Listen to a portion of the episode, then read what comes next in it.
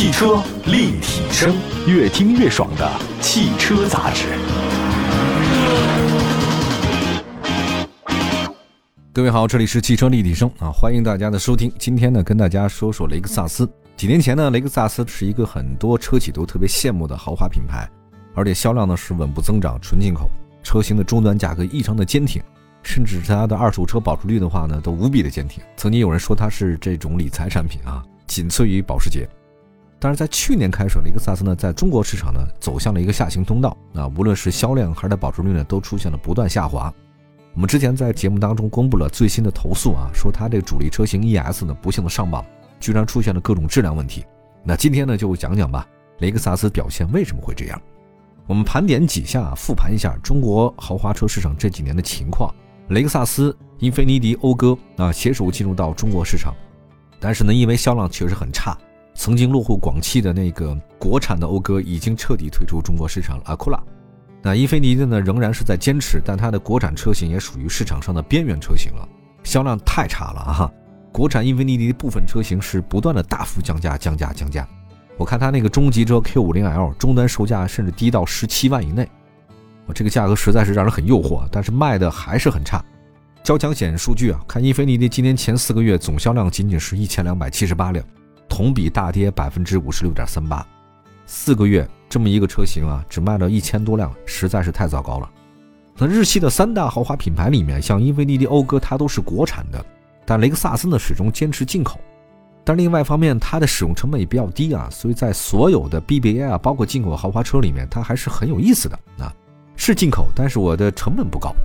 一般来讲，买个雷克萨斯的人啊，他都不会买百万级的，买的更多呢，其实就是 ES、NX、RX 这些中低端的车型，表现是相当不错，在咱们中国的日系三强当中啊，销量是一枝独秀的。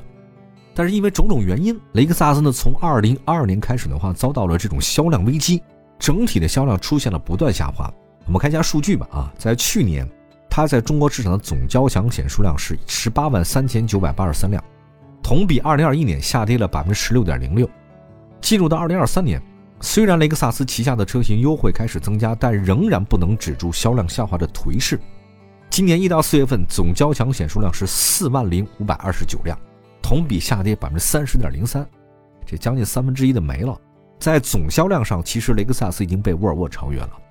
沃尔沃同比是增长了百分之四。你看看，那面对销量持续下滑啊，经销商现在靠什么呢？靠降价促销来保持市场。它是双刃剑，降价的双刃剑就是导致雷克萨斯的二手车保值率不断下跌。我们看一下中国汽车流通协会公布的数据啊，在今年的五月份，雷克萨斯品牌三年保值率已经下降到百分之七十四点八，相比奔驰的领先优势正在缩小。那奔驰呢是三年保值率百分之六十九点五，以前雷克萨斯呢三年得将近百分之八十的保值率吧，仅次于保时捷，可靠性很高，配置性很丰富，性价比高是雷克萨斯的主要的受宠原因。那么相比啊同价位的德系豪华品牌呢，雷克萨斯主打的就是它性价比优势，比如说 ES、NX 打动了很多消费者。不过有件事儿发生，让很多消费者觉得雷克萨斯似乎是安全性受到质疑了，不能够信任的。去年七月份有场车祸，有一辆雷克萨斯 LM 300H 在广西贵港一个路段发生严重车祸，撞上隔离墩以后呢，车头损毁非常严重，车辆发生起火，车内的前部气囊和侧面头部气囊正常起爆，但三个人被困车内。当时路过的司机在救援里面发现，他的这个车的四个车门都没法正常打开，就众人撬开那驾驶门救出司机，打破车窗救出那副驾驶，但仍然有一个人被困在后排。最终，这个车呢导致一名乘客死亡，两人受伤。各位要知道，在雷克萨斯所有的车型序列里面，LM 是它的高端车型啊。当时在市场上加好几万块钱才能提到车。当然，呃，花这么多钱买车的人，他对价格并不敏感，他敏感的是安全性啊。都知道丰田、雷克萨斯似乎是很安全的，但这次呢好像不太好。除了 LM 以外呢，雷克萨斯品牌的主力的车型 ES 也被认为安全性不好。你看，在去年三月份，一辆雷克萨斯 ES 和领克零三发生正面碰撞，大家都是双方车头受损嘛，各种零部件撞散了一地，车内的安全气囊哇都爆开了，场面是相当的惨烈。甚至雷克萨斯 ES 的前车轮侵入到了驾驶舱内，主副驾驶车门都没法打开了，好像跟 LM 车祸是一样的啊，只要一碰撞，驾驶舱门都很难打开。那除了 LM、ES，雷克萨斯还有一款车很走量，NX，也曾经因为一起车祸质疑它的安全性。车主说是这辆雷克萨斯 NX 两百在国道上它正常行驶，左侧追尾了停在快车道上的半挂车，事故造成车辆三百六的这种翻转，巨大的撞击力呢让车身和成员舱都严重变形，但车辆的安全气囊没能正常弹出。您说，对一个豪华品牌，如果它旗下的车型因为安全性而受到消费者质疑，不安全了，谁还买呀？那除了安全性，可靠性也是雷克萨斯的重要卖点，对吧？但是最近一段时间，它的可靠性方面也有质疑。车质网公布的2023年5月的投诉榜单，雷克萨斯 ES 投诉量是三十宗，排名第十八位。典型投诉问题是仪表台开裂、部件老化。那如果长期关注朋友都知道啊。最近一段时间，有多款丰田车型因为类似问题上榜，像一汽丰田皇冠、锐志、卡罗拉、广汽丰田的凯美瑞等等。作为豪华品牌的车型，雷克萨斯 ES 出现相当多的问题啊，很相似的问题也是，让人感到很意外，不太可靠了啊。那么从用户反馈来看，出现什么部件老化、仪表台开裂的车型，主要是车龄超过十年的老车。那有不少 ES 车主说，他的车辆这个仪表台老化开裂、泛油光，呵呵。出油放光情况影响到行驶安全了，反光嘛？好像我之前看有些车是这样的，用了太久以后，前面那个驾驶舱位啊，整个里面那个部件都开裂了，而且它那个塑料呢都反光，它会影响你的正常开车。除了 ES 以外呢，雷克萨斯的旗舰车型 LS 也有问题啊，但是因为这个车主要是保有量太低了，没进入到投诉榜单，所以大家可能会忽略了。有一位2010款雷克萨斯 LS 460L 的自动尊贵版的车主说。他在四月二十一号投诉过一次，在今年五月十五号又投诉过一次，但是厂家没有回复，没有答复啊。车主表示，至少是二零二零年之前，他的车就出现了大量搪塑件内饰出油发粘。大家知道那塑料老化发粘那种情形，摸上去黏糊糊的，用手指啊就可以抠下来一块。车主同时表示，仪表台那是车辆内饰的重要组成部分，大部分的仪表台主要构成是塑胶聚合物 PP 材料。这个材料呢是高强度、耐冲击、耐寒、防翘、防曲、耐高温，流动性很好，这个特点很好。即使经过长期暴晒，它也能保持不开裂。但是偏偏丰田系列车型内饰大量的自然损坏，是时间长吗？还是它本身质量有问题呢？除了使用时间较长的老车出现内饰问题，刚刚上市不久的全新的雷克萨斯 NX 也被车主投诉变速箱有问题。一位2022款 NX 260前驱创驰版的车主说。去年六月二十四号购买了雷克萨斯 NX 二六零创驰版，但是买车至今发生很多问题，每次遇到问题，要么让他自己摘电瓶线啊，要么就是升级看看，要么就是车都不看就说开吧。雷克萨斯非常稳定，但车主说，我遇到的问题就是发动机怠速不稳，停车档 N 档变速箱顿挫，Drive Start Control 故障，系统故障提示，检查发动机报错后无法行驶，车机死机，车机无法连接蓝牙。正常开车，方向盘猛打，安全驾驶辅助系统异常失灵等等，这个问题还挺多。还有一位202款 NX 260前驱创越版的车主呢，也遇到问题了。他说呢，车辆行驶1855公里，开始提示换挡故障，去 4S 店检查了，查不出原因。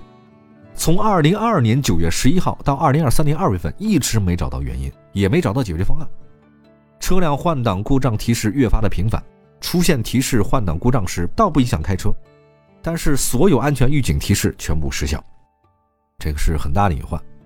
那不知道是不是因为上述问题影响到雷克萨斯 NX 的综合竞争力啊？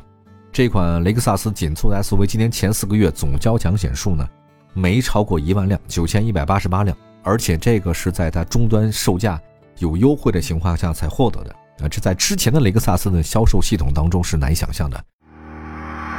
汽车立体声，欢迎大家继续回到节目当中，这里是汽车立体声。我们的节目呢，全国两百个城市落地播出，欢迎大家随时关注一下，在任何视听平台里面都能听到我们的节目啊。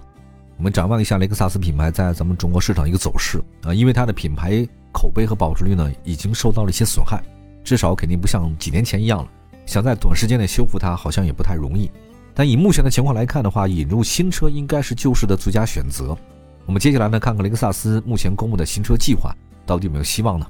新车型方面，六月五号，雷克萨斯全新车型 LBX 正式发布，它其实跟大家比较熟悉的丰田的 Yaris Cross 是姐妹车型，那也是基于 TNGA-B 平台打造的。这个雷克萨斯全新车型 LBX 呢，它的定位呢低于雷克萨斯 UX，其实是一个小型 SUV 了啊，也是雷克萨斯的全新入门级的这种车型。预计在二零二三年七月份在欧洲开始预定，十月上市，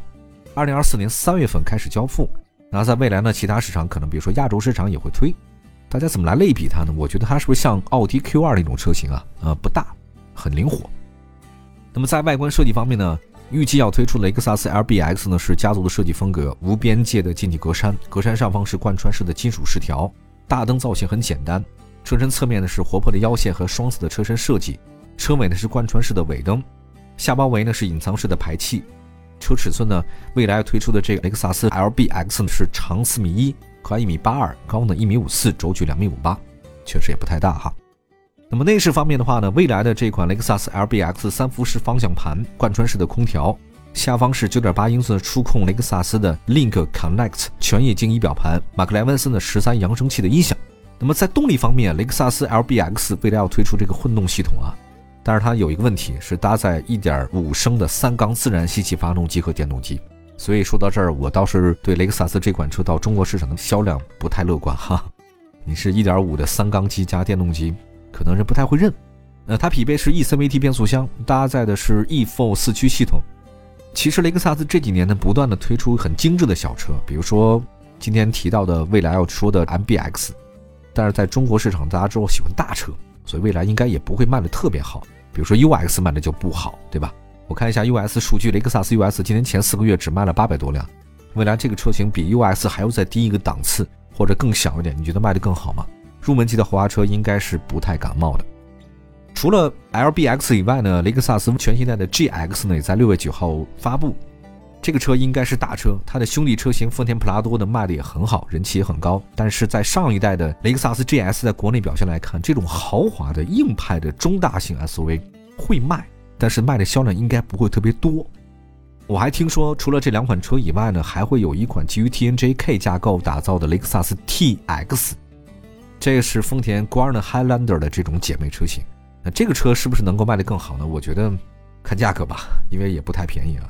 那么从国人来看的话，像雷克萨斯是一种二线的豪华品牌，